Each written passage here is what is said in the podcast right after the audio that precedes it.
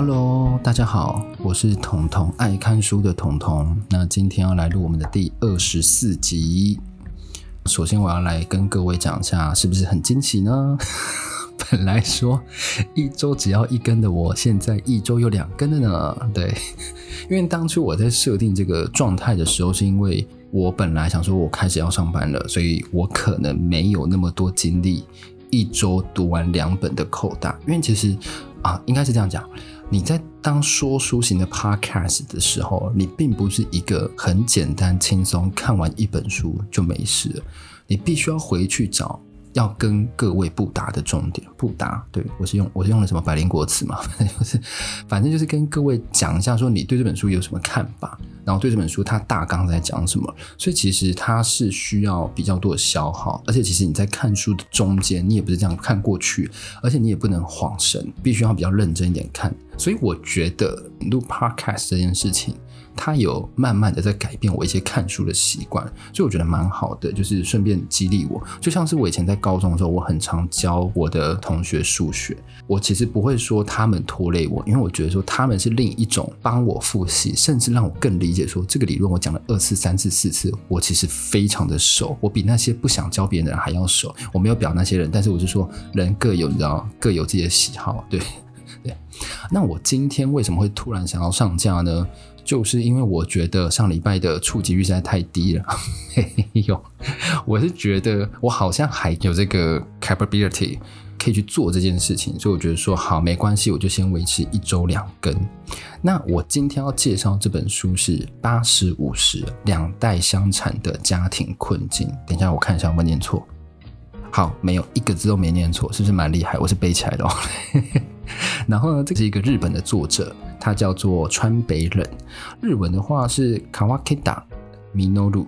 Minoru 这个字真的很少很少念到，但是 Kawakita 我很常念，像那个品传大家就知道 Shinagawa，对，就是大家就是很常听到这个事情。如果你很常在日本搭地铁的话，好，我又扯远。那我今天为什么会特地想要上传这一集的原因，就是这一本书就是我频道上很重要的、很重要的一个重点。简居族，他是非常非常深入的探讨简居族这件事情，深入到怎样呢？它就是一个一本书的硕士论文，它里面用了大量的地方资料、大量的啊、数据资料去佐证那件事情。那我今天不会跟各位讲说这个数据代表什么意思，但是我想要跟各位深入探讨简居族这件事情。大家不知道还记不记得我在那个《我适合当人吗》这本书里面就有以简居族当做背景，当做虚幻故事去呈现的一个小说。另外，中年打工族里面有一个部分很强调是冰河就业期，他们是变成派遣工。但是我跟你讲哦，冰河就业期那个时候的人，有一部分变派遣工，有一部分人怎样，永远找不到工作。所以这本书前半段就会在定义。茧居族，茧居族，他们大家都觉得说，哇，这个人一定是好吃懒做，居然是当啃老族，并不是。茧居族其实它比较像是一种跟忧郁症一样的一种状态。人每一个人，你我他都有可能在这一生中有比较广义的茧居的状态。你就只想待在家里，你不想跟任何人接触，你不想有工作，就是一种防卫的机制。这种就像呃，我不是心理系专家，但是就书上来讲的话。这种状态其实是有一些因素去影响的，很多像它里面就有提出啊，有百分之三十几是因为之前在求学的时候被人家霸凌，或者是他之前在就业的时候在职场上遭受霸凌，或者是他也找不到其他工作，他在面试上遭遭到霸凌，面试上的霸凌嘛。嗯，就是面试上 谈的不是很好，所以他在这方面，在社会化这个过程中遭遇了一些困境，所以他就变成一个茧居的状态。进入茧居之后，所有的生活状态基本上都是在家里。大家还记得《我是当人》吗？里面有提到，妈妈是打开门才发现她的儿子优一变成人形。蟑螂，我自己觉得像人形蟑螂，就是像变形记那个种。对，我现在把每一本书这样套起来，不知道大家有没有觉得很有亲切感？对，而且呢，他还会再缩小讨论。这个缩小讨论就牵涉到什么？我刚刚讲到的中年打工族，他在一九九零年代求职冰河期的人，到现在哦，因为这本书其实蛮新的，你去那个信义诚品的店头，你还可以看到这本书，到现在已经五十岁了。二零一九年三月，日本内阁府公布了日本。四十岁到六十岁处于减居状况状状态的人口高达六十一点三万，高达六十一点三万哦！而且我要跟各位讲，这一个是有年龄限制的一个区间。你要想四十到六十岁，然后再加上四十岁前的那些减居人次，日本已经有破百万、破百万的减居人口。那你想说，日本跟台湾又不一样，日本人那么多。好，日本现在大概就一亿上下的人口吧，一亿上下人口的一趴就是一百万，它是一百万，哎，一亿一亿的一趴是一百万吧？一千，我这样算起来好像智障，对啊，没错。那你要想一下哦，最近不是有那个 COVID-19 很严重吗？台湾如果有两千三百万人，一趴人都感染，二十三万人都感染的 COVID-19 的话，你会不会觉得很慌张？我跟你讲，一天那时候有五百人就吓死了。对啊，所以总共如果有二三万人感染，你一定吓爆。但是我必须跟你讲，日本已经是长期的迈入高龄老年化，就超高龄老年化。除了这个之外，他们劳动力不足，因为出生率很低。再加上什么？他们减居族居然占了他们人口一趴，而且他没有算那个小孩那些，因为小孩本来就住家里，所以他们的生产人口一直在缩减，一直在递减。那日本政府其实也是想要让这些人力出来工作，因为其实很多不乏是非常聪明的，像里面有提到一些案例，像亚斯伯格症，他也被归类为检居族，因为他在人际相处上本来就会遇到一些困难。但是我们都知道，亚斯伯格症其实很多都很聪明。呃，我没有特别指谁，但是我只是想说，亚斯伯格症其实很多人是很有才华的，对。那当他探讨完就是整个检居的原因，还有检居的年龄的时候，就会说，其实检居不光是我们刚刚讲的求职，它其实是一个自己本身，因为每个人的性格不一样，再加上心理，再加上一些社会，还有一些刻板印象。就会让这些人的检居生活越来越合理。他有讲到一件事情，因为日本的刻板印象是觉得男生就是要全面工作，承担起整个家里，这样子的传统观念，其实造成日本男性很大的压力。所以他们有个统计是说，在日本的检居族来讲，男性的比例远高于女性哦。我们其实，在很多的剧，我我在有一个剧也有看到，这个我等一下会跟各位讲。那为什么大家都那时候不求救呢？因为检居这个状况是在最近才开始慢慢政府才重视这件事情。在当时，如果你要去探讨这件事情的话，没有人会理你。你有点想说，他们是怎么发现检居这个状况？来，我跟各位说，我们刚不是说五十岁的检居族，他的爸妈大概几岁？各位猜猜。好，你们不要猜，反正我跟你讲，大概七八十岁，大概就八十岁吧。对，一个八十岁的人，想当然尔，他是领什么老人年金？那一个八十岁的人，他基本上。有自己照顾自己的能力吗？其实基本上比较困难，所以他都要用到长照。但是呢，简居族其实会阻挡长照。为什么？来，第一个原因是日本的社会普遍来讲不想让家丑外扬，所以他们如果让长照进来的话，就会让外人进来，所以人家就觉得说：“哦，你家有简居族，应该不会那么幼稚啊。”反正他们就是知道这件事情。第二个呢？是什么？这点我觉得比较重要，是年金。因为日本，我刚刚讲说他们是靠年金生活下去的老人们嘛。如果他们去用长照的话，他们就没有办法留有足够的钱给他的检居的小孩，对不对？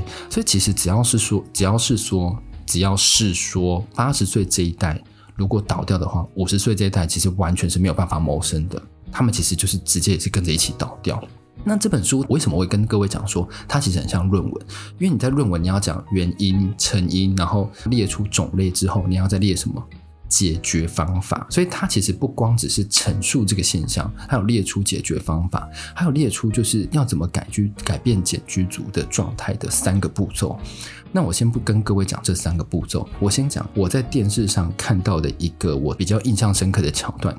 大家有看过《防重女王》吗？好，我就假装你没有看过好了，因为那部戏 毕竟很有名。因为我觉得北川景子超超帅，那个 Go 那个我没有办法模仿起来，大家就去看了。我真的极度推荐大家看第一季，对，看第一季。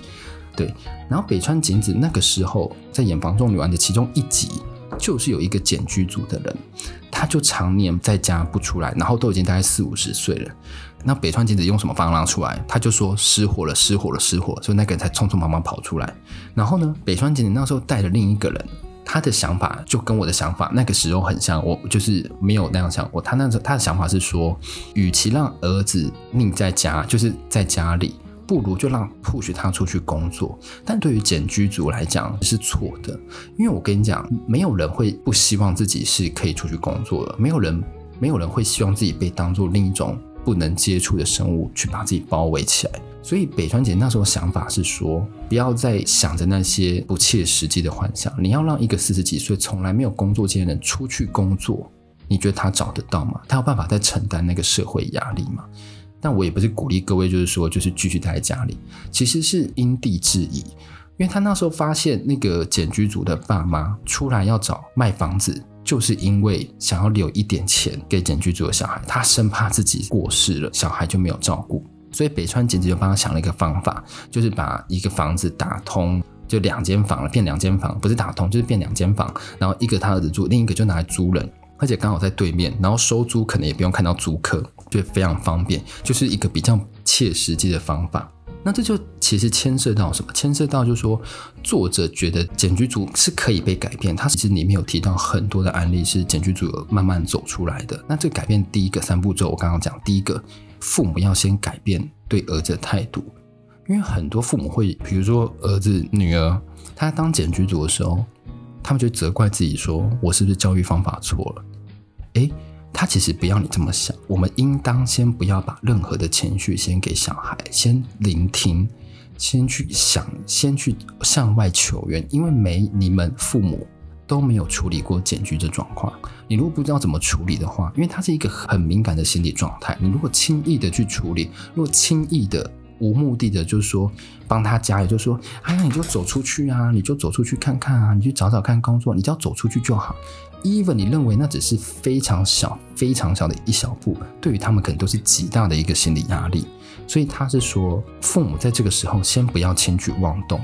那要干嘛？第二个，去找个人辅导，因为他现在会这样讲，是因为日本现在已经设了很多关于简居族辅导的东西，他们不会再那样像之前这样置之不理。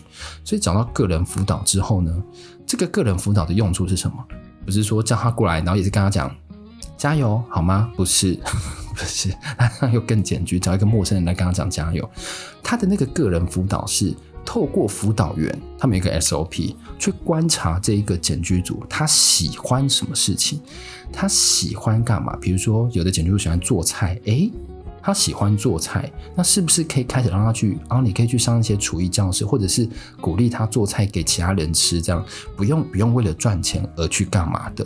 所以这是一种个人辅导，挖掘这个简居组的长处和兴趣之后呢，第三个，挖掘到这长处之后，你可能会想说：“哎，你可以去厨艺教室试试看啊。”然后等他试到一定时间，可以接触人群的时候，哎，你可以引荐他去餐厅当内场助手。对啊，所以呢，第三个方法就是找到家以外可以安心停留的场所，就不要让他觉得说家就是他唯一可以简居的地方。你要让他在别的地方也找到有安全感的地方。这才是把检居族带出来的一个方法。那透过这样的方法，其实有好几个成功案例。那为什么会特别这样讲？因为其实本身彤彤我之前的一个同事，他的姐姐也是检居族，但是他们可以说就是互不往来，就是你知道手足间就不相往来，因为他觉得说都在家里，然后还跟爸妈拿钱，都几岁了什么什么。但是其实是可以去寻求一些社会上的帮忙，然后去帮助姐姐走出来。这样子其实对于大家的身心状况是比较健康，因为我跟你讲，你放着这个问题不处理，父母到晚年他们还得担心什么？他们还是会跟我那个同事讲说：“哎，你要养一下你姐姐，不然她真的会在路上死掉。”哎，我跟你讲，你听到这个时候，你还是会养，所以你不如就是提早去把问题发掘，提早去做这件事情。然后呢，这边我觉得他给我的比较重要的启示就是，我以前我自己本身也会很常无脑的说，哎，我觉得你就是可以怎么做啊，你就是这样做就好，你不需要想太多。但是呢，如果你对于一些比较情绪敏感，像比如说刚刚简剧组，比如说忧郁症患者，不能就觉得说你这样做就好了，强迫他去这样做，其实是会让他缩得更紧，甚至会有很严重的反效果。所以，我们应该要试着当一些聆听者，去想一下要怎么做会比较好。我觉得这样才是一个比较好的方法。好，那我今天就先讲到这里。那我这边呢，想要来回复，就是其实我每一次啊，都会把我的 podcast 和阅读心得 po 在 PTT，就会有一些回文。然后我觉得有些还不错，像那个低端人口的，像比如说有一个 M。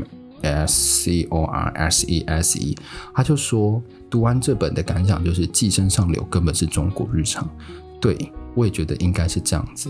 然后呢，Karen Napo 他就说，其实有人富有人贫，人生就是一场资源争夺战，对。但是其实我这边要讲的是，是争夺战没错，但是他们是不是在一样的起点？这就是我们可以思考的，因为资本主义其实是一个资本的累积，我们是在一样的起点嘛。当然你会说很多人白手起家，对，那他付出了多少努力？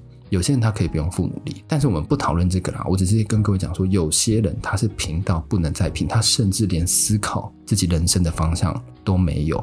就像我那时候在 Instagram 上贴的，我们每天醒来就是要想的是现在，而不是未来。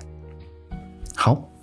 那如果你喜欢我的频道的话，你可以在 Apple 帮我刷一排五星，真的很需要五星呢。我每次看到那个，好了，我不想讲了，反正就是你就刷五星，或者你可以留言，你也可以到 PTT 上留言给我。我如果看到觉得有趣的，我也会念出来跟各位分享，然后也欢迎各位跟我互动。那你如果觉得我的 Instagram 发文太频繁的话，如果你不想我发文那么频繁，就赶快帮我转发，我就不会再发文，我就不会发文那么频繁。好了，开玩笑。好了，那今天就又录了一集，这是惊喜集。应该之后还是会以一周一更为主。礼拜四的话，就是看我那一周的 capacity 有没有办法容纳这件事情。如果 OK，我就会去做。好的，那就先谢谢各位，我们下一次再见，拜拜。